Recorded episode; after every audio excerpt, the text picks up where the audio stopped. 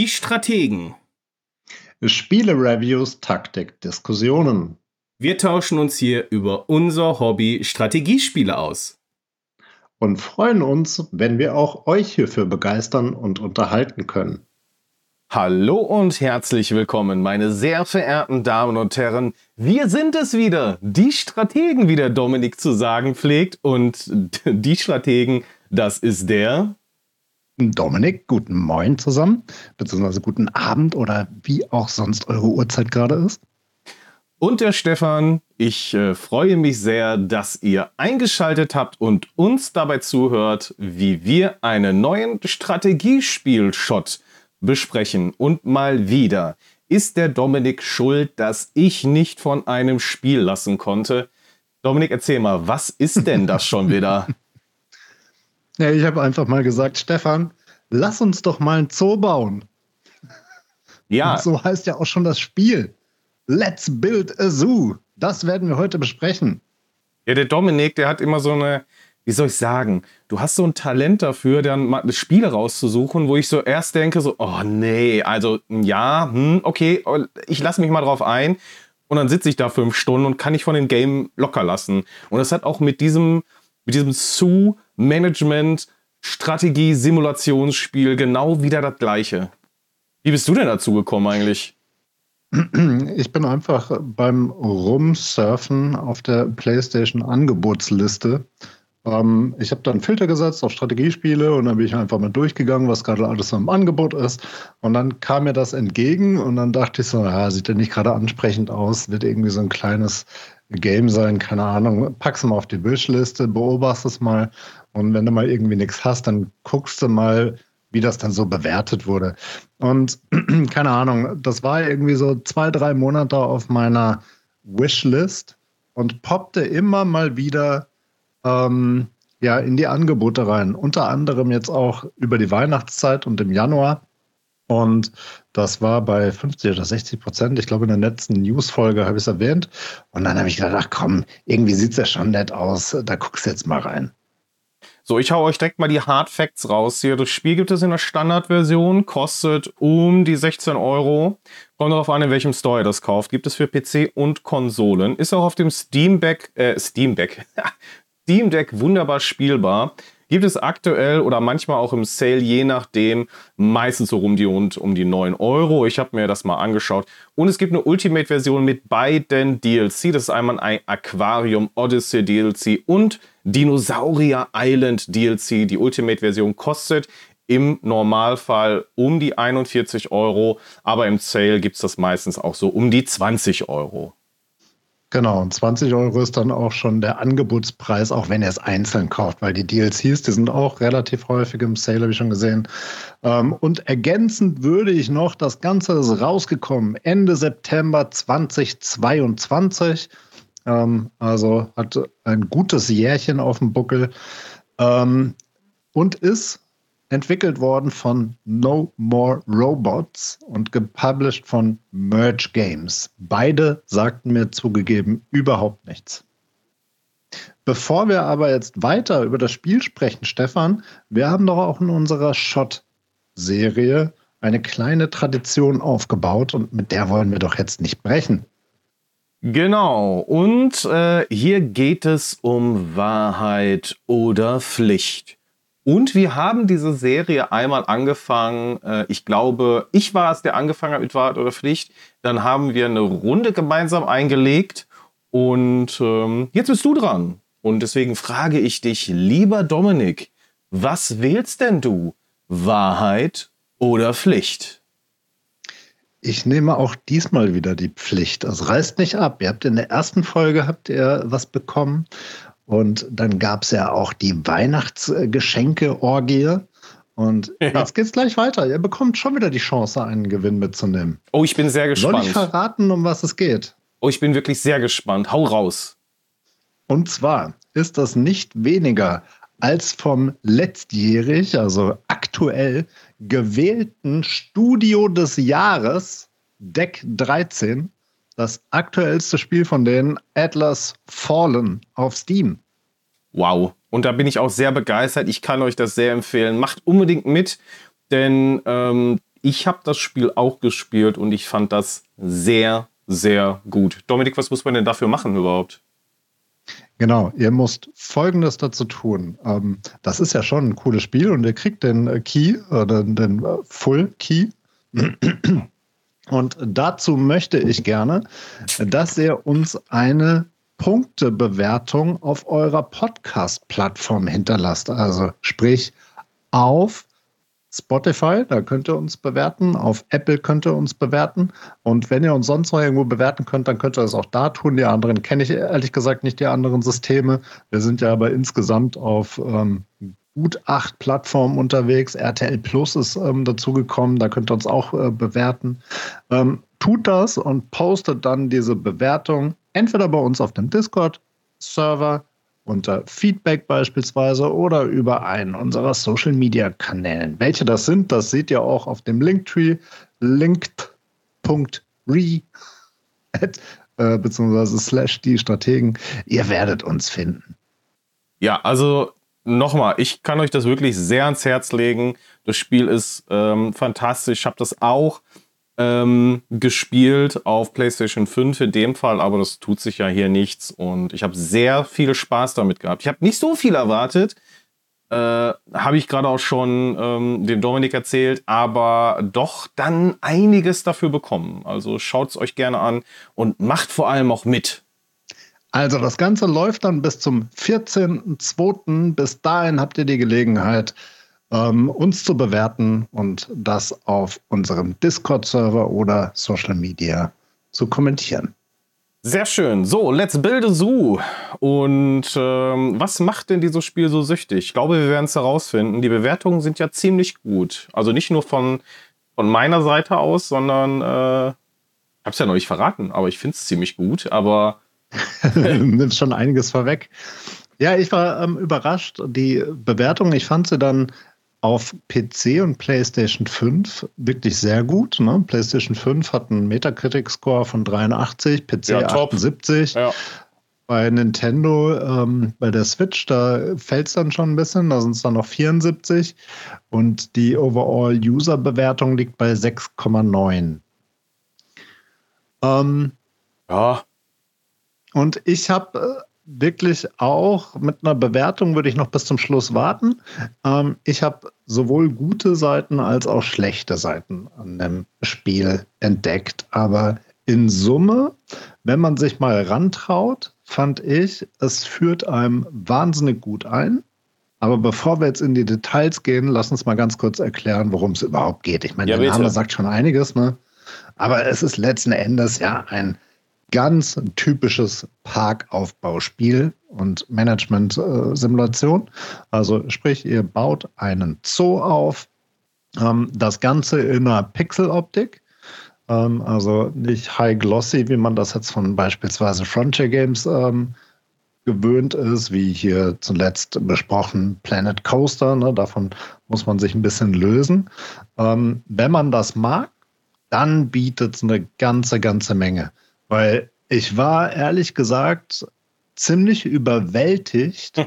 wie umfangreich das Ganze dann ist. Also man denkt mal nur an den Forschungsbaum, da ja, kommen wir gleich mal ähm, genauer aber drauf zu, was es da dann im Detail alles gehen kann. Also das äh, war auch mal, also es gibt schon so, ein, so, so einen Punkt, der mich sehr nervt an dem Spiel, aber das können wir gerne noch äh, besprechen. Aber ähm, wenn sich das, das fängt ja relativ seicht an, ne? Also man kommt in einen leeren mhm. Park und äh, wird, dann, wird dann wirklich easy auch tutorialmäßig rangeführt an die ersten Schritte. Das zieht sich ja auch über die, mhm. die ersten Stunden so. Das finde ich noch ganz, finde ich ja auch ganz gut. Also ihr kommt wirklich ziemlich easy rein, aber wenn sich das Spiel dann einmal auftut, dann wird es doch schnell komplex. Genau. Und von der Komplexität her war ich sehr, sehr positiv überrascht. Ich habe aber da so ein kleines Aber, da möchte ich aber erst später darauf zurückkommen und nicht direkt die Katze aus dem Sack lassen. Ähm, grundsätzlich, oder, wenn, man, wenn man das so ein bisschen von vorne aufbaut, ähm, man sieht ja sämtliche Grafiken und die meisten von euch, bevor sie ein Spiel kaufen, die werden sich ja zumindest auch die Screenshots auf der ähm, ja, auf der Plattform der Wahl dann angucken, vielleicht ein paar Rezessionen lesen oder vielleicht in die Let's Plays auch auf YouTube gehen. Ne? Und summa summarum, überall sieht man schon extrem schön gestaltete, komplexe Zoos. Ne? Und ich hatte bevor ich es mir gekauft habe, ehrlich gesagt so ein bisschen damit gehadert, weil ich jetzt nicht der Mega-Freund von der Pixel-Optik bin. Ne? Ähm, hab mir aber gedacht, Mensch, das, das sieht so umfangreich schon auf den Screenshots aus. Wenn das nur ansatzweise Spaß macht, dann komme ich, glaube ich, über diese Pixel-Logik hinweg. So ging es mir zumindest bei vielen anderen Spielen. Und ähm, das hat mich die ersten zwei, drei Stunden auch echt ziemlich angemacht, wie, wie schnell tiefgründig es wurde.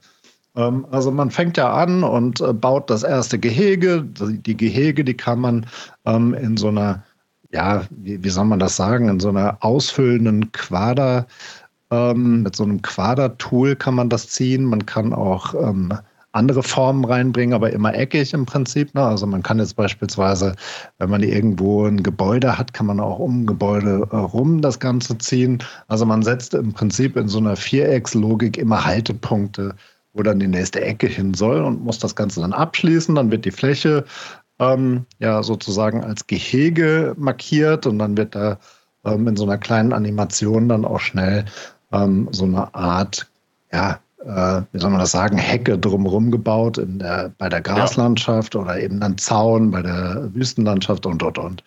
Ähm, und das ist auch das, was, was direkt auch ins Auge springt, dass es nämlich verschiedene Vegetationen gibt, ähm, Graslandschaft, ähm, Wüste, Brachlandschaft, Eislandschaft und so weiter. Ähm, und da kann man dann eben entsprechend unterschiedliche Tiere dann auch platzieren. Die ganzen Tiere, die gibt es von der Weltkarte. Ähm, da kann man sich aus anderen Zoos, kann man Tiere kaufen oder tauschen. Es gibt natürlich auch ein, eine Art Zoohändler, es gibt einen Schwarzmarkt, es gibt auch Staaten, ja. äh, wie zum Beispiel die Australier, die ein Hasenproblem haben, die oh, ja. dann relativ schnell Hasen abgeben. Ähm, und wenn man diese Hasen annimmt und bei sich ins Gehege setzt, dann sieht man auch relativ zügig, warum die denn ein Hasenproblem in Australien haben. Nämlich, die vermehren ah. sich buchstäblich wie die Karnickel. ja, das geht ziemlich schnell und ihr werdet auch merken. Das Gute ist aber, dass ihr, also ihr habt ja diese Ankerpunkte, womit ihr dieses Gehege einmal ähm, fertigt oder festlegt. Ihr könnt die aber jederzeit auch verändern und größer machen. Und also ob es jetzt nach oben hin ist, nach äh, zur Seite hin, das ist völlig egal. Ihr könnt die verändern und ähm, Genau, ihr wählt dann nämlich auch noch einen Eingang. Den, ähm, das hattest du nämlich äh, noch vergessen. Man hat, ähm, mhm, ne, es wird genau. ja ein Zaun drumherum gemacht und ihr wählt dann auch noch dynamisch immer auch einen Eingang. Also diese Abfrage kommt immer, wo ihr den Eingang setzen möchtet. Und so könnt ihr euren Park ja dann auch aufbauen. Ähm, ihr könnt ja auch diese Bodenkacheln ziehen, dann ähm, je nach äh, Ausbaustufe dann einfach oder komplexer im Aussehen. Und, äh, aber ihr könnt mhm. diese, diese Gehege halt immer anpassen. Und das ist ja auch ganz praktisch. Wenn ihr mal ein paar zu viel Hasen habt, dann äh, macht es einfach größer. Ist gar kein Problem. Genau, man hat am Anfang so eine relativ ähm, ja, überschaubare ähm, ja, Zoolandschaft. Die kann man dann aber nach allen Seiten hin schnell ausbauen, indem man einfach Gelände zukauft. Äh, das ist so vom Look und Feel relativ ähnlich, finde ich, wie bei City Skylines. Wollte ich gerade sagen. Man kauft genau. einfach den nächsten Genau, man kauft äh, nach einer gewissen Zeit einfach den ja. nächsten Quader dazu. Das Ganze geht auch relativ zügig ins Geld. Also da muss man schon ein bisschen haushalten mit am Anfang. Und ähm, so vom Umfang und vom Bedarf ist es auch wirklich ein gutes Managementsystem, weil es reicht nicht einfach nur ein Gehege zu bauen und die Tiere dann da reinzusetzen, sondern man braucht Verwaltungsgebäude, man braucht Angestellte, die sich um die Tiere kümmern. Man braucht ähm, ein Zuführungssystem. Also wie kommen denn die Besucher da in ähm, den Zoo. Da kann man zum Beispiel Transportmittel äh, verwalten.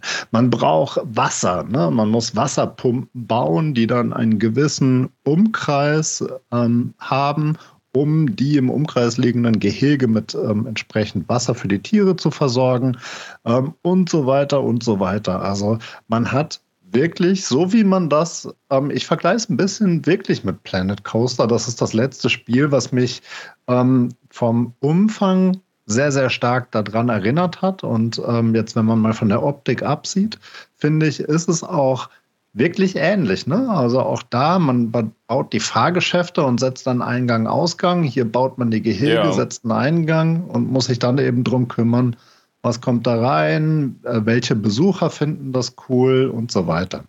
Aber weißt du, was mich überrascht hat? Dass relativ schon direkt zu Anfang ihr vor ethische Entscheidungen äh, ge gesetzt werdet. Und zwar zum Beispiel, also das kommt relativ schon zu Anfang, rettet, ich weiß nicht mehr welches Tier das war, aber rette ich jetzt dieses Tier oder nicht? Ich glaube, es war auch ein Hase, weil es ja easy dann am Anfang dich dann damit zu konfrontieren mhm. und dann diese Mechanik halt einzuführen. Ich glaube, es war auch ein Hase. Und ähm, dann werdet ihr halt vor die Entscheidung äh, gesetzt, möchte ich das tun, ja und nein. Und das gibt dann entsprechende ähm, Belohnung oder halt eben nicht. Mhm die ihr dann daraus ziehen genau, könnt. Genau, das fällt auch relativ schnell auf, weil oben hat man auch, wie das von üblichen Aufbausimulationen so üblich ist, so ein paar KPIs und in der Mitte ist dann die Moral angeführt. Ne? Man ja. hat Moralpunkte. Äh, beziehungsweise eigentlich ähm, bekommt man eher Negativpunkte. Also die, die Moral steigt, je nachdem, welche Entscheidungen man trifft.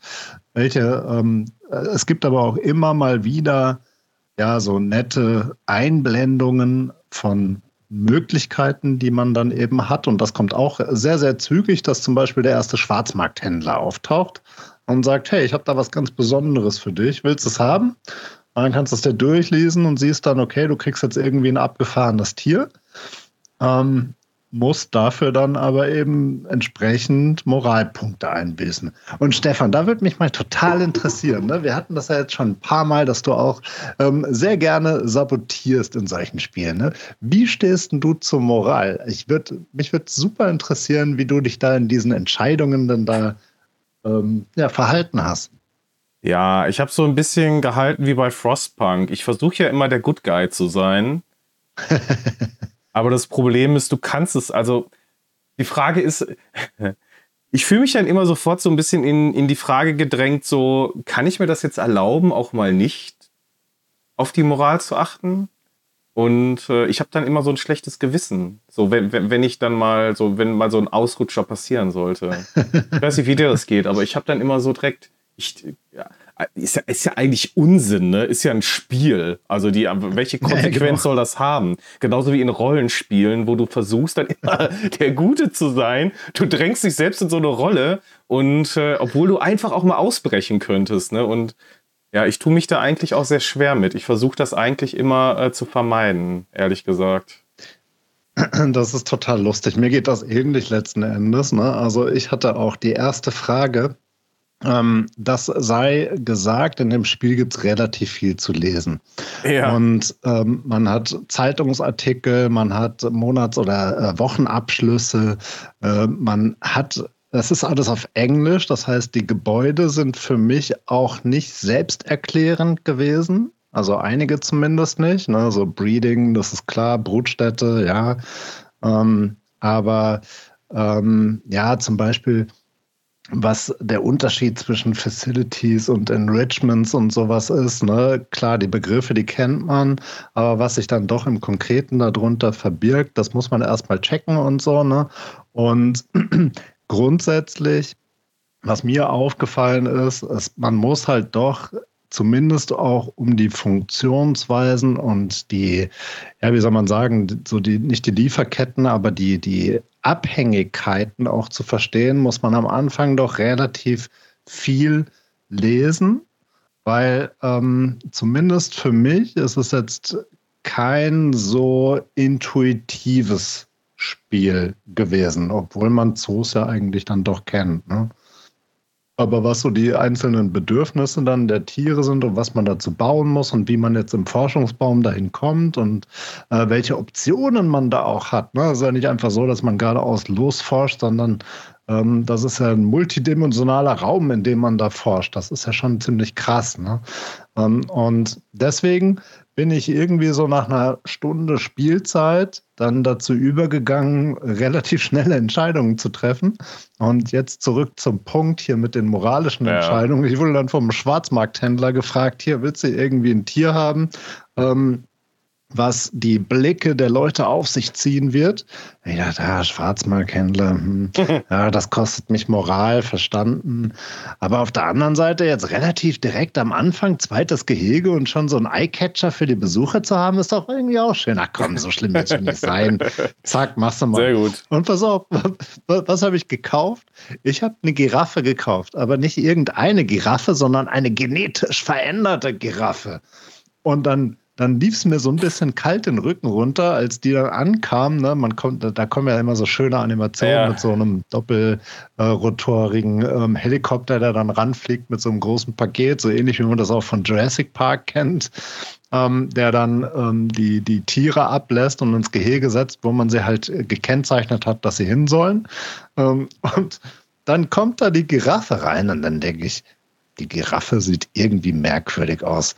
Und mir ist das wirklich erstmal gar nicht aufgefallen, dass ich da eine genetisch veränderte Giraffe habe, aber irgendwann ist mir das dann aufgefallen, dass im Forschungsbaum ein DNA-Zentrum aufgeht. Und dann habe ich gesagt, ach, warte mal, vielleicht ist das gar keine Giraffe, die ich da habe. Vielleicht sieht die deswegen so komisch aus.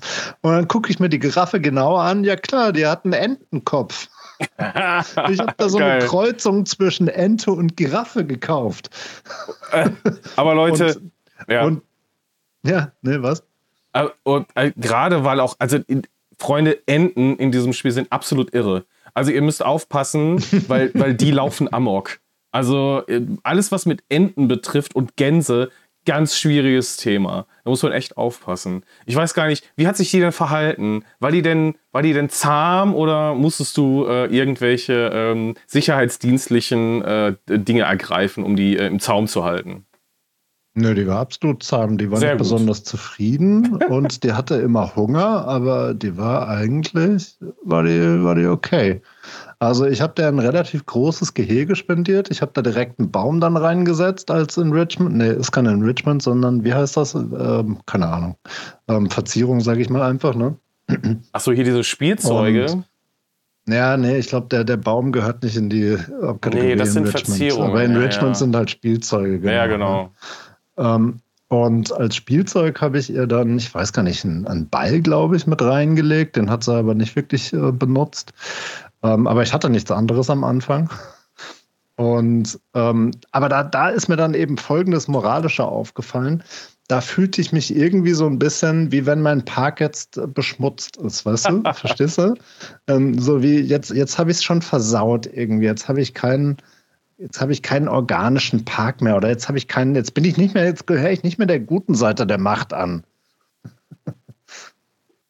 Ja, ich weiß nicht. Ich glaube, wenn du irgendwann mal angefangen hast, ähm, zum Beispiel ähm, einen, einen Hasen mit einem, mit einem Hippopotamus zu kreuzen und daraus dann so ein, ich, ich weiß nicht das deutsche Wort, aber das Ding heißt Rebopotamus und das sieht, ist halt einfach den, das, das Kopf von einem Hippopotamus und den, den, den Körper von einem Hasen. Das ist absolut irre. Und wenn das Ding auf dem Trampolin rumspringt, das sieht, das sieht äh, völlig, völlig verrückt aus. Oder wenn ihr so ein, also es gibt so unfassbar viele Kombinationsmöglichkeiten. Tausende, ja, wirklich Tausende. Und ihr könnt so ein, so ein, so, oder nur noch ein Beispiel, einen Affenelefanten eine Kreuzung von einem Affen und einem Elefanten. Der hat einen Elefantenkopf, ist aber eigentlich ein Affe. Und wenn ihr das mal gesehen habt in so einem, in, in so einem Gehege, also, also vor allem, ich habe auch, ich habe ja nicht viel gelesen zu diesem Spiel. Ne? Die erste Überraschung war, okay, du hast moralische Entscheidungen in dem Spiel. Und dann kam dieses, kam dieses Gensplicing mit dazu und das hat einfach mein, mein, mein, mein Kopf explodieren lassen, was das für Möglichkeiten aufmacht. Also es ist total krass, ne? weil am Anfang geht es ja zunächst erstmal um die Brutstation. Ne? Man, man, also was heißt am Anfang? Irgendwie so drittes, viertes Gebäude, was man freischaltet, ist dann die Brutstation. Und dann merkst du schon, okay, es gibt Männlein, Weiblein, hatte ich vorher gar nicht groß drauf geachtet. Und dann setzt du beispielsweise jetzt, wenn du Kaninchen brauchst du es gar nicht, weil die vermehren sich sowieso äh, wie die Kanickel, wie schon gesagt. Aber jetzt nehmen wir mal die Gänse ne, oder die Enten. Da setzt du die dann, Männlein, Weiblein, in die Brutstation und dann geht ein, ein Untermenü auf, welche Kombinationen oder welche ja, Rassen denn auf welches Ergebnis kommen könnten, mit welcher Chance.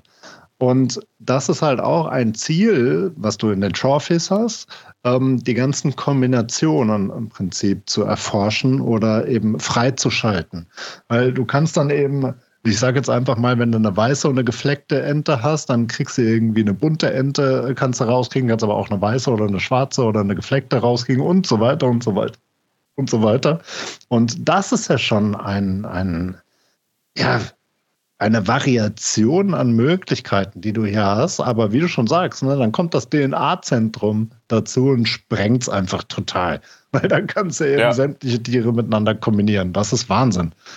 Also das, das fand ich wirklich sehr, sehr positiv überraschend und gelungen, welche Möglichkeiten du da mit den Tieren hast.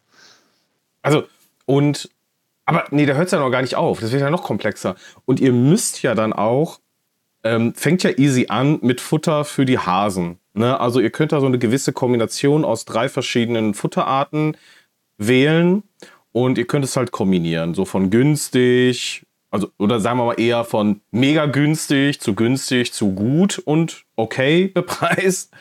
Ähm, und ihr mhm. wählt dann eine Balance daraus. Und es gibt auch noch, äh, bei manchen Tieren habt ihr dann auch die Option, quasi äh, Reste zu verfüttern. Das ist dann nicht besonders nahrhaft und toll, aber könnte man dann, um es ein bisschen günstiger zu halten, untermischen. Also ihr findet halt eine gute Balance zwischen all diesen Optionen, damit es halt auch nicht zu teuer wird. Ne? Dann kauft ihr das ein und dann versorgen eure Pfleger eure Tiere damit.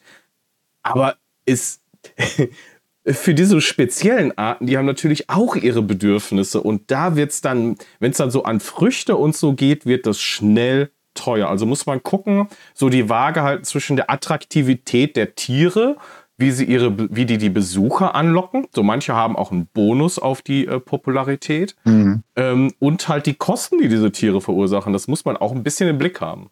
Weiß man nicht immer sofort, aber das äh, findet man dann später, äh, früher oder später raus. Total. Und vielleicht da noch ganz kurz drauf eingegangen, was die Tiere dann alles für ähm, ja, wie soll man sagen, KPIs beziehungsweise äh, Bedürfnisanzeigen haben, die man befriedigen muss. Da gibt es einmal Happiness, ne? also wie, wie zufrieden ist das Tier ähm, in Summe. Ich glaube, das hat auch äh, viel damit zu tun, ähm, ob es Herdentiere sind oder was, was da die, die Artgenossen angeht, die halt sonst noch in dem Gehege sind. Dann hat man äh, die, die Sättigung, ne? ist das Tier halt einfach satt. Ähm, man hat Hygiene, wie, wie sauber wird das Tier gehalten. Ähm, man hat ähm, in Summe dann Health, äh, wobei ich da nicht ganz genau rausgefunden habe, ähm, was damit eigentlich zu tun hat. Also sprich, krank, ist das Tier krank oder nicht? Nur ähm, ich habe mir immer die Frage gestellt, was sind denn die Faktoren, die darauf einzahlen, dass es krank wird? Oder ist das einfach random? Oder äh, das, das habe ich nicht so richtig rausgefunden. Ähm, dann passt es um die, in die Umgebung. Ne? Also gerade eben schon gesagt, Graslandschaften, ähm, Wüste etc. Das muss natürlich passen und auch die äh, Größe des Geheges äh, muss da sein. Du kannst zum Beispiel jetzt eine Giraffe nicht in ein kleines Gehege setzen. Das passt einfach nicht. Das sagt er dir direkt. Ähm, aber du kannst eben das Minimum erfüllen oder kannst dann eben ein bisschen größer werden. Und je nachdem, wie viele Tiere da drin sind, ähm, hat das dann eben auch wieder Einfluss darauf. Dann hast du das Thema Enrichments, also Spielzeug ähm, oder ähm, ja nicht nur Spielzeug, sondern grundsätzlich, ich sage jetzt einfach mal Inventar des Geheges. Ähm, das fängt an, dass du eben Bälle erforschen kannst, dann Trampolin und auch das, ne? Also du stellst da ein Trampolin ins ja. Hasending und dann hoppeln die da auf einmal rum, so ding, ding, ding, ding, ding, ding. schon echt irgendwie echt skurril. Ähm, und du hast die Ernährung, also Ausgewogenheit. Sättigung und Ernährung sind also zwei äh, Punkte. Und äh, da kommst du dann eben, wie du schon sagst, auch schon zur nächsten enormen Komplexität. Und die, das sage ich auch direkt, das hat es mir ein bisschen zuwider gemacht, weil Du hast dann eben ein, ein Storage-Punkt oder auch ein, ein Lager, der, äh, das du bauen musst und wo du dann eben auch Angestellte für hast, die eben dafür sorgen, dass die Tiere ähm, mit Essen versorgt werden. Mhm. Und was ich ultra nervig fand, was mich wirklich äh, daran gehindert hat, es dann ab einem gewissen Zeitpunkt gerne zu spielen, war, dass du, du kannst ja so ähnlich, also ein bisschen vereinfachter und ein bisschen rudimentärer als bei ähm, anderen Spielen. Ich mache jetzt nochmal den Vergleich auf zu Planet Coaster, wo du zum Beispiel ja auch die Wartungsarbeiter für die Fahrgeschäfte hast. Die kannst du entweder frei rumlaufen lassen und dann dauert es halt einfach etwas länger, wenn ja. du einen etwas größeren Park dann hast. Oder später musst du halt Gebiete zuweisen. Ne? Dann hast du halt irgendwie Gebiet 1, 2, 3 und da lässt du halt deine Angestellten dann zirkulieren und aber nicht in ein anderes Gebiet rein. Und das geht da hier auch. Ne? Du setzt erstmal einen ein, der geht dann deine äh, zwei Gehege oder was auch immer du hast, geht er dir ab. Und wenn du dann mal vier ähm, Gehege hast, dann schafft er die schon nicht mehr. Ist ja auch logisch. Dann setzt du einen zweiten ein und dann fällt dir irgendwie auf, das funktioniert trotzdem nicht so richtig. Und dann merkst du schon, ah, okay, du kannst Zuweisungen machen. Aber irgendwie hat das nicht so richtig bei mir funktionieren wollen, sodass das effizient so wie, wie du es halt erwarten würdest, geklappt hat. Also ich hatte bei, einem, bei einer Parkgröße von drei Kacheln und ich sag mal sechs Gehegen, da hatte ich vier Mitarbeiter, die eigentlich nur dafür zuständig waren, jeweils in zwei Gehege Essen zu transportieren. Und das hat nicht funktioniert. Und ähm, mir ist dann auch irgendwann aufgefallen, natürlich liegt das nicht nur am Stuffing, sondern eben auch am Vorrat, was überhaupt da ist. Und auch das musst du manuell wieder kaufen. Oh ja. Und dann fängt schon an, ein bisschen zu nerven, ehrlich gesagt. Ne? Weil das, das fühlt sich dann so ein bisschen so wie so ein Klickerspiel an. Ne? Weil da, da hindert es mich an meinem ja, wie soll ich sagen, an den Sachen, die ich eigentlich machen will, weil ich jetzt wieder Essensnachschub kaufen will, weil irgendwas wieder nicht da ist. Und da, das fand ich eine nervige Eigenschaft des Spiels. Das habe ich auch nicht verstanden, warum du nicht die Einstellung vornehmen kannst und dann wird das automatisch aufgefüllt. Also, ja, das, genau. das konnte ich überhaupt nicht nachvollziehen.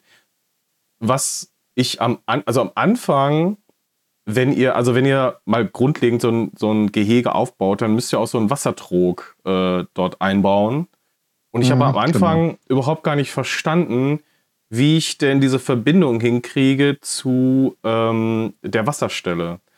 Bis ich dann irgendwann mal gecheckt ja, Ich wollte ich wollt schon aufhören mit dem Spiel, weil mich das so genervt hat. Und dann habe ich, äh, hab ich okay. nachgedacht, so, okay, ich kann ja noch eine zweite äh, Anschlussstelle bauen. Und dann habe ich gesehen, ah, die Felder haben ja andere Farben. Und dann setzt ihr im Prinzip auf diese Reichweite von dem ersten Wasserstellenpunkt noch einen zweiten Wasserstellenpunkt. Und damit erweitert ihr dann dieses mhm. Feld. Und dann füllt sich halt dieses, äh, dieser Wassertrog, aber das fand ich mega doof irgendwie. Und was mich noch mehr genervt hat, waren die ständigen Pop-ups. Also ich habe, wenn du gerade angefangen hast, zu spielen. Und du bist gerade in so einem Flow drin, du baust vielleicht gerade und das Spiel läuft halt locker flockig weiter im Hintergrund und du machst halt nicht auf Pause. Dann ähm, sind ständig Pop-ups, die aufkommen. Und mhm. ich ähm, muss sagen, dass mich das mehr als alles andere gestört hat. Dass ständig diese Pop-ups, egal was es war, ne? der Tag ist geendet, er speichert Pop-up. Mhm. Irgendwas passiert, Pop-up. Kommt eine Zeitung, interessiert mich nicht, klicke ich weg, will ich nicht haben, Pop-up. also das hat mich wirklich, dass ja, ich nicht die Option hatte oder nicht gefunden habe, ja, ja. das dann dauerhaft auszublenden, weil es mich nicht interessiert, das fand ich ein bisschen schade. Ja, das, das kannst du tatsächlich hier und da machen. Ne? Du kannst halt zum Beispiel, kannst du deine Tasks, die du hast, um weiterzukommen im Spielgeschehen, ähm, die kannst du entweder anheften oder auch nicht. Du kannst sie, glaube ich, sogar ausstellen. Ich meine, ich hätte das irgendwo gesehen. Also du hast ja einmal Tasks, dann hast du irgendwelche ja, ja. Alerts. Also ähm, TAS ist zum Beispiel irgendwie ähm, schaffe 1000 Besucher oder sowas und wenn du die dann geschafft hast, dann geht das nächste Transportmittel wird dann freigeschaltet oder ähm, ich weiß nicht mehr, was es war. Ne? Ähm, hab drei Löwen und ähm, dann kriegst du irgendwie ach, irgendwas anderes freigeschaltet, ich weiß es nicht mehr. Ähm, Und dann hast du eben diese Alerts, ähm, wenn zum Beispiel irgendwo das Futter ausgeht oder ähm, wenn die Leute gelangweilt sind. Das ist nämlich auch noch eine Sache. Die Besucher, die haben auch Gemütszustände und Bedürfnisse, die du befriedigen kannst, ähm, beziehungsweise die sagen dir auch, ähm, was sie brauchen und was ihnen passt und was ihnen nicht passt. Ne? Dann baust du beispielsweise Getränkeshops oder Essensshops oder Automaten, ähm, Müllcontainer musst du, also nicht Müllcontainer, sondern, ähm, wie sagt man, Abfalleimer. Abfalleimer. Genau, Abfalleimer ähm, oder Parkbänke, dass sie sich ausruhen können. Und lauter solche Geschichten, was man sich eben auch für einen Freizeitpark bzw. einen Zoo eben vorstellen kann. Und überall gibt es Bedürfnisse zu. Und wenn irgendwas nicht erfüllt wird, dann gibt es natürlich auch einen Alert oder wenn es irgendwie ähm, Probleme gibt. Ne? Also diese zwei Dinge, die hast du eigentlich ständig als äh, Pop-ups. Dann hast du Zeitungen und diese Zeitungen, die haben mich auch echt genervt, weil da hast du A, relativ viel zu lesen.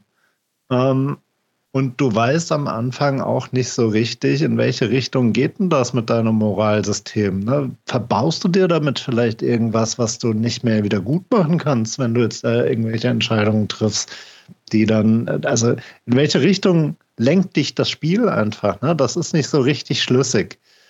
Ähm, und dann hast du deine Wochenabschlüsse, deine Tagesabschlüsse, die Autosaves und was mir super, super häufig passiert ist. Ne? Also das Spiel ist ja relativ intuitiv. Ne? Du hast ein schönes, so ein Karussell, ne? wo du mit, ähm, ja. ich glaube, R2 oder sowas kannst du drauf. Oder L2 oder so. Ähm, dann geht das auf, dann hast du ja dein Baumenü, dein Managementmenü, dein, deine Alerts, deine Tasks, deine Research und ich weiß nicht was alles. Ähm, aber du hast ja auch immer wieder die Möglichkeit, dann mit dem Kreis aus irgendwelchen Sachen rauszuklicken. Oder wenn du dann im Baumenü bist, ne, ist ja nicht so, dass das Baumenü aufgeht, sondern das sind sich Untermenüs. Ähm, und wenn du dann Kreis drückst, dann ist es mir fast jedes Mal passiert, dass ich mit Kreis dann in dem Pause-Modus gelandet bin, weil wenn, wenn du aus den Menüs raus bist und Kreis drückst, dann kommt das Pause-Menü und dann ist die erste Einstellung, die du machst, die, den Sound äh, leiser oder lauter. Und ich habe so oft den Sound ausgestellt, das kann ich dir gar nicht sagen. Das ist unglaublich, wie oft ich in dieses Menü aus Versehen reingeraten bin. Das hat mich auch echt genervt. Ich weiß, ich kann nicht sagen, wie das Spiel mit Tastatur und Maus gespielt wirkt. Ich kenne auch nur die Controller-Steuerung. Und die meiste Zeit ist es okay, aber ich glaube, dass es vielleicht ein Spiel mhm. ist, was doch besser ist mit Tastatur und Maus oder zumindest mit einer Maus. Aber den Vergleich habe ich nicht. Ich habe es per ähm, auf dem Steam Deck per Controller gespielt und ja, vielleicht ist es eine hakelige Controller-Steuerung die mich hier auch so ein bisschen gestört hat, so in, in der Breite der Optionen. Ich fand das mhm. nicht sehr, ich finde das, das ist für mich ein Schwachpunkt gewesen. Ja, ja also ich, ich würde es gar nicht so hart als Schwachpunkt bezeichnen, weil eigentlich ist es so, wie, wie du es erwarten würdest. Ne? Es funktioniert auch einigermaßen, aber du hast schon recht, hier und da ist es dann halt doch ein bisschen hakelig. Ne? Und, und ähm, du, du triffst dann manchmal nicht die Sachen, die du eigentlich haben wolltest. Wie zum Beispiel Soundmenü, das, das geht viel zu oft auf. Oder es gab noch irgendein Beispiel, ich weiß gerade gar nicht mehr, was es war, wo ich immer Schwierigkeiten hatte, hinzukommen. Also du wechselst ja beispielsweise aus dem Kreismenü, wenn du dann zum Beispiel auf Bauen gehst, dann hast du ja, ich glaube, 15 Unterkategorien. Ähm, und da klickst du dann mit L2 ja. und dann mit, äh, mit L1 und R1 durch und dann irgendwann nutzt du dann die Cursor-Tasten, um da wieder durchzugehen. Und ach, ich, ich weiß nicht mehr, in welchem Menü das war. Irgendwo geht das eben, bricht diese Logik und das fand ich komisch. Ja, aber also ist für mich auf jeden Fall ein Punkt, den, den ich nicht so cool fand. Also neben diesen Pop-ups wirklich anstrengend.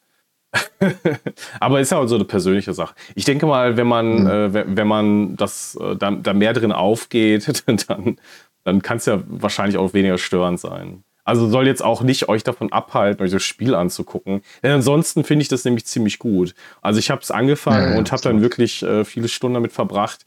Und äh, vor allem auch diese Nahansicht macht schon sehr viel Spaß. Ne? Wie die Leute halt, ihr habt ja verschiedene Geschwindigkeiten, die ihr einstellen könnt und äh, die Leute dann zu beobachten. Vor allem, die sind auch, ihr könnt auch potenziell eure äh, Gehege einfach ähm, ihren Lauf nehmen lassen und dann verdrecken die ziemlich schnell.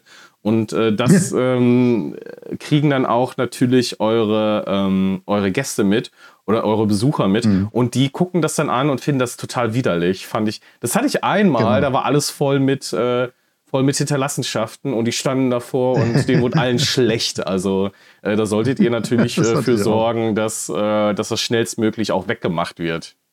Das hatte ich auch. Genauso hast du einen Lebenszyklus für die Tiere. Ne? Den wird auch ähm, nicht nur die Bedürfnisse angezeigt, sondern eben auch das Alter und auch den Stammbaum total abgefahren. Ähm, und du hast eben hier einfach auch den Fakt, dass die Tiere irgendwann verenden. Und ähm, dann sterben die nicht einfach nur, nein, die liegen dann im Gehege, bis sie einer abholt und zum Beispiel eine Verbrennungsanlage bringt. Ne? Und auch hier total skurril, was mir da aufgefallen ist. Also es gibt halt wirklich immer mal wieder solche ähm, Pop-ups mit ähm, Optionen, die einfach an Skurrilität nicht zu übertreffen sind. Ne? Du hast dann zum Beispiel einmal ein Angebot, dass ähm, dir beim Löwen war das bei mir so, dass ähm, mir jemand angeboten hat, irgend so ein komischer Wissenschaftler, ähm, aus meinen Kadavern der Löwen Roboterlöwen zu machen. Ne? Der nimmt dann die verwertbaren Überreste, steckt die in einen Roboter, du erntest dafür negative Moralpunkte, aber dafür werden deine Besucher nicht erkennen, dass es sich hier nicht um echte Tiere handelt, die dann eben auch kein ähm, Essen brauchen. also völlig absurd. Und auch das, das Forschungssystem, ne, das ist wirklich ein, das fand ich mal wirklich überraschend positiv anders, ne? weil, äh, wie gerade eben schon gesagt, das ist so ein multidimensionales Forschungssystem. Was heißt das? Das geht am Anfang los, dass du schon siehst, du gehst in das Forschungssystem rein, dann kannst du ähm, unterschiedlich viele Forscher einsetzen. Ich glaube, am Anfang ist es begrenzt auf zwei, ähm, aber je nachdem, wie viele Forscher du hast und wie gut die sind, also auch dein, dein Personal hat verschiedene Fähigkeiten und Know-how und so und Erfahrungswerte ähm, und unterschiedlich erntest du dann über Zeit Forschungspunkte, die du einsetzen kannst. Und da hast du 25 Unterkategorien der Forschung. Also hier Transport, Einrichtungsgegenstände, Werbung, etc. etc. Und das ist eben nicht stringent geradeaus. Also du gehst dann nicht in eine Kategorie rein. Nein, das ist vielmehr so, dass sich die Kategorien untereinander bedingen und auch mit dem Moralsystem verknüpft sind. Also sprich, wenn du halt ähm, eine gewisse Anzahl Moralpunkte hast, dann kannst du andere Sachen bauen, als wenn du sie nicht hast. Äh, nicht bauen, sondern erforschen.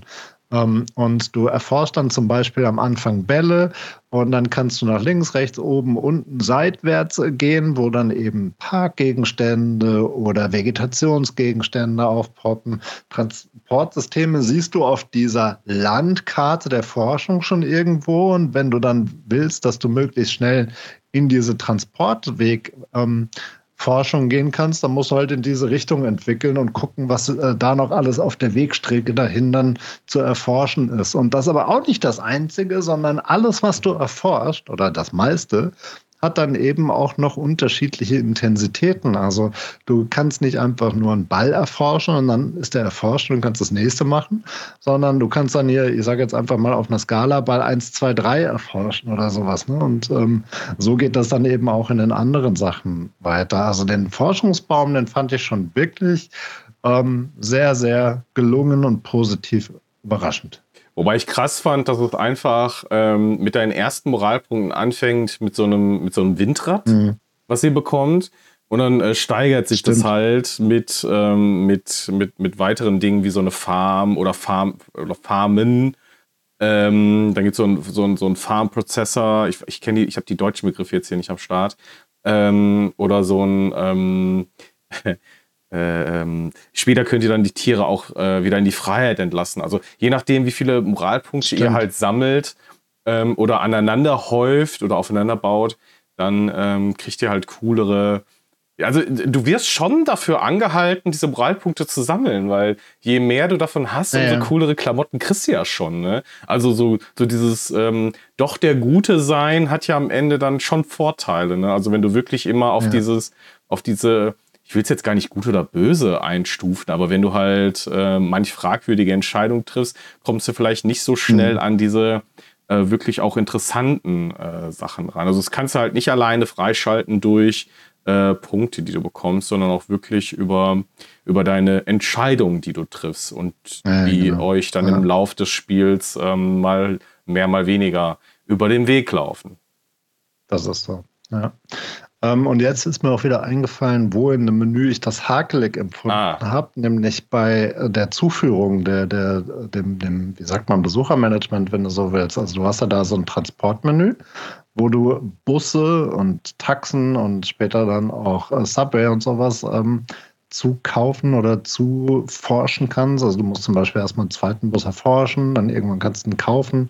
Ähm, und das fand ich extrem hakelig. Ne? Ich hatte zum Beispiel den Bus erforscht und dann bin ich in dieses ähm, Menü, in dieses Baum, das ist ja nicht Baumenü, Management-Menü reingegangen, wo dann die Transporteinstellungen sind. Und dann hast du hier der erste Bus, der schon fährt und der zweite Bus, der dann, glaube ich, 2000 Dollar oder sowas kostet. Und bis ich mal durch Zufall entdeckt habe, wie ich denn den jetzt kaufe, boah, ich bin da echt ein bisschen verzweifelt. Also ich habe da ein paar Minuten dran rumgedaddelt und bestimmt zehn Anläufe genommen, bis ich ihn dann endlich mal hatte. Also das war nervig. Ich hatte da, und, und sowas kann ich ja nicht haben. Ne? Du hast den, den, das war kein Alert, sondern den Task, ähm, kaufe einen zweiten Bus. Du hast das Geld, du ja, hast ja, genau. den Force, du findest, wo er ist. Ja. Aber wie zum Henker kommt er jetzt auch da rein? Und ich kann dir im Moment noch nicht mal gerade gut genug erklären, wie du es denn schaffst. Ich habe einfach irgendwie ein bisschen rumprobiert und irgendwann äh, war er dann da.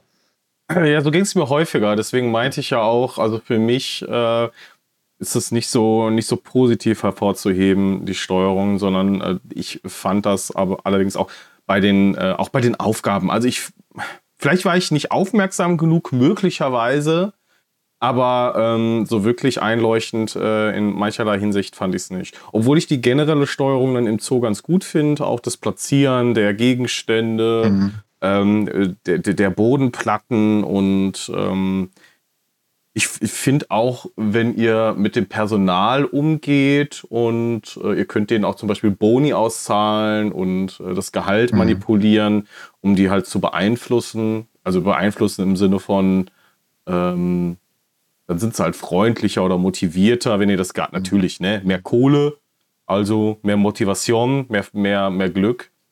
Ähm, was ich komisch fand, ist die Art und Weise, wie man, was heißt komisch, aber ich, ich fand es ein bisschen anders, wie man halt an, an, ähm, an die Leute rankommt. Also ihr schreibt quasi so also eine, halt so eine, so eine Bewerbung eine aus. Eine Stellenanzeige ne? rausgeben. Ja, ihr geht halt auf Aber das fand ich Gebäude. eigentlich gut.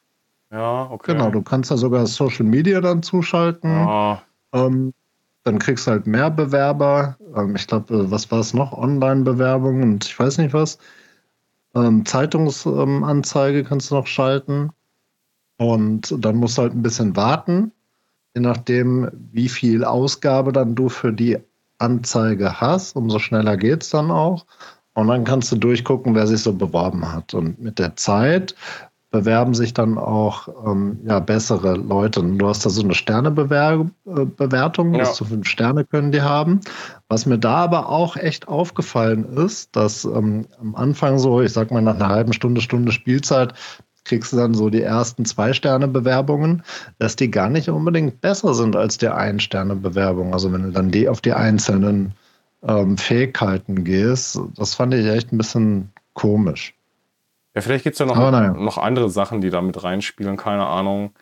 Ja, weiß ich nicht. Ja, ich ähm, fand das ein bisschen halt anders gelöst, sagen wir es mal so. Aber ja, irgendwann habt ihr sie dann und dann könnt ihr sie auch äh, entsprechend in ihrer Tiefe einstellen. Das fand ich wieder ganz, wiederum ganz gut, ähm, wie mhm. das gelöst ist. Und äh, man hat auch das Gefühl, die sind dann so ein bisschen motivierter bei der Arbeit und gehen dann auch ein bisschen schnelleren Schrittes und räumen dann mhm. auf mhm. oder machen den Dreck weg, wenn ihr mal wieder vergessen habt, ein paar Eimer, ein paar Mülleimer zu setzen. Ne? Passiert ja.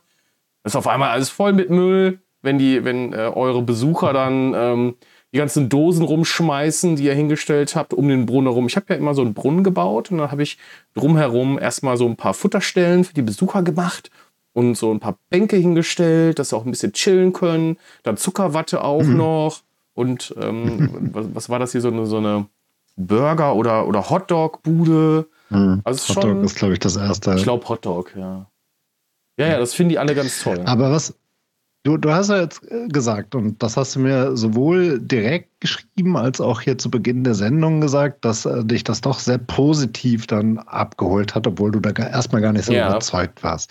Und so ähnlich ging es mir auch. Was mich jetzt interessieren würde, wie hoch schätzt du denn den Wiederspielwert ein? Also packt das dich so sehr, dass du das jetzt weiterspielen wirst? Ähm, das ist eine gute Frage. Ich glaube, ja aber ich glaube nicht, dass ich nochmal 20 Stunden investieren würde. Aber ich glaube, ich habe doch schon nochmal so. Ich, ich finde halt die Kombination der Tiere einfach crazy. Ähm, also mhm. so, so ein Elefantenkopf auf einer Schlange, das ist einfach irre. Mhm. Und ähm, ich würde auch noch gerne ein bisschen tiefer in die DLCs eintauchen. Ähm, aber ich kann dir gar nicht sagen, ob das ein Spiel ist, was mich darüber hinaus noch motivieren würde. Schwierig. Mhm. Also ja, für die erste Zeit fand ich es richtig cool, auch wenn natürlich ein paar Sachen da sind, die mich gestört haben. Und aber so eine Dauerbeschäftigung wie zum Beispiel ein City Skylines wird es äh, eher nicht. Mhm. Also ich sag mal so, ich habe auch, ich habe mich erstmal ein bisschen schwer getan, das überhaupt zu kaufen. Als ich es dann gekauft habe, war ich sehr positiv überrascht. Und das hat mich wirklich auch begeistert, insofern, dass ich gesagt habe, hey, das hat sich gelohnt, da spielst du jetzt auch gerne rein. Und so nach den ersten, ich sag mal, drei, vier Stunden Spielzeit sind mir dann die ersten Zweifel gekommen. Nämlich als ich, wie gerade eben schon erwähnt, äh, gesagt habe, so wiederkehrende Aufgaben, so wiederkehrende mhm. To-Dos, die man eben zumindest in dem derzeitigen Stadium nicht einfach wegmanagen kann, sodass die halt erledigt werden. Das hat mich ziemlich genervt und hat mich auch so ein bisschen daran gehindert, es dann wieder gerne anzumachen. Und das Zweite, ähm, wo ich jetzt so stehe, ist, ähm, es erfüllt mich in der Hinsicht nicht, dass ich jetzt noch weiter gucken will, was passiert als nächstes oder was passiert mit der fünften Kachel oder was sind jetzt als die nächsten Tierarten und sowas. Das, das spricht mich dann nicht gut genug an. Also ich sag mal so, bei ähm, Jurassic Park, ähm, bei Planet Coaster, bei Beyond Park, wie sie alle heißen, da macht das wirklich Spaß, die nächsten Fahrgeschäfte, die nächsten Dinosaurier, die nächsten Attraktionen zu sehen, weil die grafisch einfach mhm. unglaublich schön gemacht sind. Und das hast du hier nicht, ne? Du hast halt einfach, okay, es ist die nächste Art da, die sieht irgendwie ähnlich aus, ja, die, ähm, die Kanickel hüpfen ganz schön, aber wenn du dann erstmal sechs, sieben verschiedene Tiersorten hast und die dann auch, ich sag mal, jede fünf Unterkategorien haben, dann huckt es mich einfach nicht mehr, die, die siebte und die achte dann noch zu bekommen. Deswegen würde mich der DLC Dinosaurier beispielsweise auch überhaupt nicht ansprechen. Ne? Das, das ist mhm. was, äh, wo es andere Spiele gibt, die auch eine Pixellogik im Übrigen haben, wo mich das viel, viel mehr gecatcht hat ähm, und auch angetrieben hat, weiterzuspielen. Aber das kann mich hier eben nicht überzeugen. Und das hat mich überrascht. Und das ist, glaube ich, eine Kombination aus ähm, den wiederkehrenden Aufgaben ja. und dann doch zu ähnlichem Voranschreiten. Ne? Also ähm, gerade eben schon gesagt, die, die Sachen, die du dann erforschen kannst, die werden dann ähnlicher, nur vielfältiger. Ne? Also auch die, die Parkerweiterung, ne? du kannst das ja unglaublich schön gestalten. Das ist ja, da haben sich ja Leute auch wirklich echt Mühe gegeben oder Stunden reingesteckt, das irgendwie symmetrisch anzuordnen mit verschiedenen Landschaften und ich weiß nicht was alles. Ne? Und da muss er unglaublich viel auch entwickeln und äh, forschen und dann die Geduld aufbringen, das auch so anzuordnen und so. Ne? Und also ich, ich habe schon was für Schönbauen übrig. Ähm, ich merke aber bei mir, ähm, das befriedigt mich dann doch nur eine kurze Zeit, das dann auch selber anzugehen und das nicht einfach gestalten zu lassen, weißt du? Also Endstufe von Let's Build a Zoo ist ja definitiv, wenn du einmal diesen Status erreicht hast, den du ja gerade, ähm, den du ja gerade beschrieben hast, nämlich ihr habt äh, euren Zoo und es muss ja noch nicht mal das Ende der Forschung sein, aber wenn du diese verschiedenen ähm, Bereiche dir angelegt hast, wenn du vielleicht noch einen kleinen Park oder so hast und ähm, du, du führst dann deine Besucher da lang, ähm, Vielleicht verbindest du das noch mit verschiedenen Kacheln und machst dir das noch mit, mit Bäumchen schön oder so. Aber darüber hinaus gibt es halt dann auch nicht mehr so viel, sondern das ist ja schon wirklich dann, äh, du hast den Pack, du hast den Pack, du hast den Pack zu Ende gebaut. Ne? Also Punkt. So, also ähm, dann geht es vielleicht im Volumen noch größer, dann kannst du vielleicht noch überlegen, das zu optimieren mit deinen Mitarbeitern. Du kannst das ja vielleicht noch auf die Spitze treiben, aber viel mehr bietet es dann nicht. Dann kommen halt noch die DLCs obendrauf und da äh, muss man halt sich die Frage stellen, wie weit geht das dann halt noch? Also, ich meine, es ist jetzt kein, kein 80-Euro-Titel, AAA-Range, sondern genau. also die Skalierung ist ja schon eine andere. Ähm, und das merkt man halt dann einfach auch. Ja, das merkst du. Definitiv. Aber das, und das, das ist halt der Punkt, da muss ich mal sagen, ähm, klar, jetzt ist es ein ganz anderes Genre, aber nochmal, wenn ich dann so einen Formel-1-Manager sehe, der eigentlich dann mhm. im Sale das gleiche kostet, wenn wir mal wirklich auf die Salespreise gehen, weil da fände ich es dann vergleichbar, ob du jetzt 10 Euro für so ein Let's Build a Zoo oder 15 Euro ähm, für einen Formel 1 Manager ausgibst, da finde ich, da ist der Formel 1 Manager, der hat ja auch nur 20 Stunden Spielzeit roundabout, da hast du alles durch, aber der packt dich von Stunde 1 bis Stunde 20, wenn du ihn magst. Ne? Und das ging mir hier nicht so. Also der packte dich, der Let's Build a Zoo packt mich die ersten fünf Stunden und dann baut es aber auch schon rapide ab. Ich glaube, Let's Build a Zoo ist eher so ein äh, Abo-Titel. Also ein Titel, was nochmal besser ist durch ein Abo-Modell. Einfach, also ich meine natürlich jetzt Game Pass oder PlayStation Plus, weil das Preisargument ja schon nicht äh, wegzudiskutieren ist. Also im Vollpreis, also im normalen Vollpreis gemessen an dem, was du am Ende rausbekommst, vielleicht, wenn du wirklich sehr das wirklich bis zur Spitze treibst und 100% von diesem Spiel löst, dann geht das wahrscheinlich auf. Aber ich glaube, wenn du irgendwann an diese Stufe ähm, jetzt, wo, wo wir jetzt irgendwo stehen, wo wir uns fragen, wie spielen, spielen wir weiter, wie, wie geht es hier weiter stehen, dann ähm, sehe ich das, glaube ich, eher in einem Abo, wo du eher entscheiden kannst, okay, ich habe jetzt einen bestimmten Punkt, der reicht mir erreicht. Und wenn es dann irgendwann rausrotiert, das Spiel, dann habe ich meine Zeit damit gehabt und im Abo ist es mir eh peng, weil dann habe ich entweder ein anderes Spiel, was mich noch, noch mal hookt oder ähm, ich gehe dann mhm. zu einem Backlog-Titel über. Äh, ich glaube, da sehe ich Let's Build Zoo eher als bei ich zahle dafür den Vollpreis. Mhm. Ja, mag sein. Ähm, ja. Also auf jeden Fall summa summarum. Ich habe für mich dann auch schon erkannt, warum es dann teilweise dann eben doch nur irgendwo bei einer 7 oder bei einer User Score um die 70 äh, rumkrapst.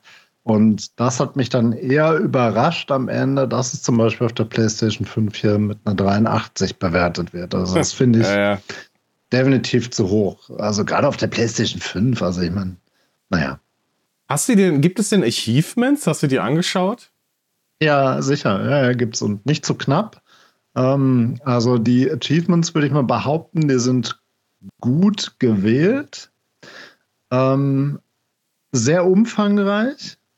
Aber du musst da halt dann wirklich auch etliche Stunden mehr reinstecken, weil zum Beispiel ähm, gibt es so ein Achievement wie ähm, schalte den kompletten, ähm, ja, wie sagt man, einen Rassenbaum von Tier XYZ frei. Ne? Ähm, oder ähm, gehe die komplette DNA-Kette durch. Ja. Oder kreuze sämtliche Tiere miteinander und ähm, ähm, ja, das, das sind dann erreiche x tausend ähm, Besucher bla bla bla. Ne? Also muss eigentlich gefühlt, musst du alles durchspielen, was aus meiner Sicht nicht wirklich anspruchsvoll ist, sondern unglaublich Zeit braucht. Wollte gerade fragen, ob das nicht etwas ist, was dich noch motivieren kann, weiterzuspielen. Nee, nee. Ähm, ja, erst dachte ich ja, aber als ich dann eben diese Spielmechaniken ja. so ähm, erkannt habe, dass sie mich eben, dass sie mich nicht gerne weiterspielen lassen, weißt du, da wird es mir dann zuwider. Also ich habe keinen Bock auf Grind einfach. Und die, die Trophies, die sind nicht grindig angelegt. Ne? Das, das will ich jetzt gar nicht sagen. Da hast du zum Beispiel bei Die Siedler ähm, neue Allianzen, was wir besprochen haben.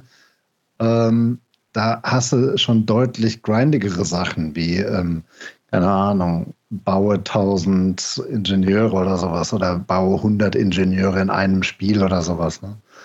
Und das, das ist halt einfach nur Grind. So empfinde ich das. Und das ist jetzt hier nicht so. Aber ja, wie gesagt, für den, für den Punkt, wie mich das Spiel dann eben dann doch nicht fesselt, fühlt sich grindig an. Ja, scheint so, als wären wir ziemlich hin und her gerissen bei diesem Spiel. Quasi eine ethische Entscheidung zwischen, können wir das Spiel uneingeschränkt empfehlen oder haben wir da doch unsere Zweifel an der Langfristigkeit? Also ich denke, wir tendieren eher zu, zu, zu zweiterem. Zu letzterem. Jein, also ich kann mir eine ganze Menge Leute vorstellen, die, glaube ich, schon Gefallen daran finden. Es gibt ja viele Leute, die stehen auf die Pixel-Grafik. Ja, hat schon Wenn Charme. du darauf stehst. Ja. Wenn du explizit darauf stehst, dann holst dich, glaube ich, noch mal umso mehr ab. Ne? Und wenn du jetzt so einen, wenn du dich da, wenn dir Minecraft beispielsweise gefällt, und da gibt es ja offenkundig eine ganze Menge Leute, die ähm, einem die da Spaß dran haben, da ein schönes Gebäude in Minecraft hinzuzimmern ja, ich oder was weiß ich was anzulegen. Ja, es ist so, da bin ich nämlich auch nicht der Typ zu. Also okay. Minecraft hat mich auch alles andere als abgeholt. Aber ich glaube, wenn, wenn du auf sowas stehst, dann äh, fällt es dir schon mal zumindest einen deutlichen Schritt einfacher, dich hier auch länger mit zu beschäftigen. Würdest du mir da zustimmen? Also, es ist ganz süß. Ich finde die Grafiken ganz schön. Das hat schon Charme. Ich glaube, wenn du. Ich kann auch äh, ähm, sehen, dass diese Kombination von Tieren faszinierend ist, weil ich finde die auch total abgefahren. Ähm, das zusammen mit den Achievements, wenn man das toll findet und dann wirklich alles rausholen will, auch noch die krassesten Kombinationen hinlegt, dann motiviert das wahrscheinlich mehr als nur ein paar Stunden. Da kann es, glaube ich, darüber hinausgehen. Sonst ist das für mich echt ein Abo-Titel, wo man sagen kann, okay, ich spiele das jetzt ein paar Stunden, hole dann das Maximum für mich an Spielspaß raus. Aber ähm, ist es dann auch okay, wenn ich es weglege und dann weiterziehe? Mhm. Also ich ist kein schlechtes Spiel, ist wirklich ein schönes Spiel und äh, hat mir auch ziemlich viel Spaß gemacht. Ich glaube nur, dass meine Aufmerksamkeit, ich habe auch schon eine relativ kurze Aufmerksamkeitsspanne, außer bei Titeln, die mich wirklich, so wie ein, ich sag mal, ist jetzt kein Strategiespiel, aber so ein Final Fantasy VII, das Ding, da setze ich mich dran, dann will ich das zu Ende spielen. Und oder auch das, äh, oder ein Strategiespielbeispiel wäre ähm, äh, Company of Heroes 3. Also wenn ich das anfange, da muss ich ein paar Missionen spielen, sonst kann ich, das, das geht gar nicht anders. Mhm. Das sind dann so Spiele, die mich wirklich ähm, dann sofort reinziehen. Und hier war das so ein On-Off, also erst ein ganz langes On und dann eher so ein On-Off-Beziehung mit Let's Build a Zoo. Und äh, für mich, auch wenn ich es wirklich sehr, sehr cool finde, hat das, glaube ich, nicht diese, diesen Drive dann äh, bis zu ähm, mehr als 20 plus Stunden äh, da Zeit zu investieren. Aber ich sehe schon, dass das für viele bestimmt äh, eine coole Herausforderung ist, das alles zu maximieren. Und du kannst ja auch wirklich. Wir haben, wir haben euch ja ähm, auch diese, alles, was ihr mit den Mitarbeitern machen könnt, mit den, mit den Besuchern, mit den Preisen, mit denen ihr spielen könnt, das hat schon ein cooles Managementpotenzial auch zum Optimieren. Und wenn man darin aufgeht und das gerne macht, dann yeah, let's go. Let's Build a Zoo ist da auf jeden Fall ein cooler Titel. Ja, so kann man das Ganze doch dann auch abschließend zum Fazit bringen. Und ich würde auch sagen, ne, ich glaube, wenn man Gefallen an Screenshots findet, dann Strategiespiele mag, wovon wir ja ausgehen, wenn ihr hier zuhört, dann kann man da reingucken, gerade wenn der Titel im Sale ist. Oder wie der äh, Stefan sagt, wenn er ihn auch in einem Abo findet. Ja. Ja, und äh, wenn ihr die Screenshots gesehen, äh, das spoilert natürlich maximal, ne? Also ich weiß auch gar nicht, warum man gerade solche, also die Screenshots zeigen so viel von dem Spiel. Fand ich ein bisschen schade, dass das mhm. auch schon so viel verrät. Also vielleicht sollte man sich nicht so viele Screenshots angucken, weil ähm, da ist auch viel Endgame leider mit dabei oder viel mit und Endgame. Und das ist ein bisschen schade, weil ihr euch da so ein bisschen die, die Überraschungen nehmt, ähm, was dann letztendlich an Gebäuden und so weiter äh, bei rumkommt. Aber gut, so ist das. Hm. Ähm, ja. Ja, schön. An sich schön, dass wir zusammengekommen sind. Denn du hast ja am Anfang, wir haben ja am Anfang ähm, ähm, ah, Wahrheit oder Pflicht gespielt und ähm, mhm. du hast ja die Pflicht gewählt. Und nur um das nochmal in Erinnerung zu rufen, was du denn da Tolles im Paket geschnürt hast. Genau. Ihr könnt Atlas Fallen gewinnen und das als Steam Key. Ähm, ihr müsst lediglich eine nicht nur ähm, uns abonnieren, sondern eben auch eine Bewertung, eine Sternebewertung auf der entsprechenden Plattform, ob es Spotify, Apple oder sonst was ist, ist egal, hinterlassen und uns einen Screenshot davon entweder auf dem Discord-Server oder über Social Media zukommen lassen. Und aus denjenigen, die teilgenommen haben, werden wir dann den Gewinner losen. Genau, interagiert gerne mit uns, denn das befüttert den Algorithmus und davon leben wir als kleiner Podcast, um sichtbarer zu werden. Deswegen freuen wir uns, wenn ihr mit anderen vielleicht über diesen Podcast sprecht, wenn ihr uns anhört, wenn ihr uns bewertet und auf Social Media ein Herzchen gebt, einfach nur teilt, kommentiert, auf unser Discord-Server kommt und mit uns ins Gespräch geht. Das macht ihr bitte und ansonsten wieder reinhören, wenn es wieder heißt, die Strategen sind mittwochs für euch da. Tschüss zusammen. Ciao.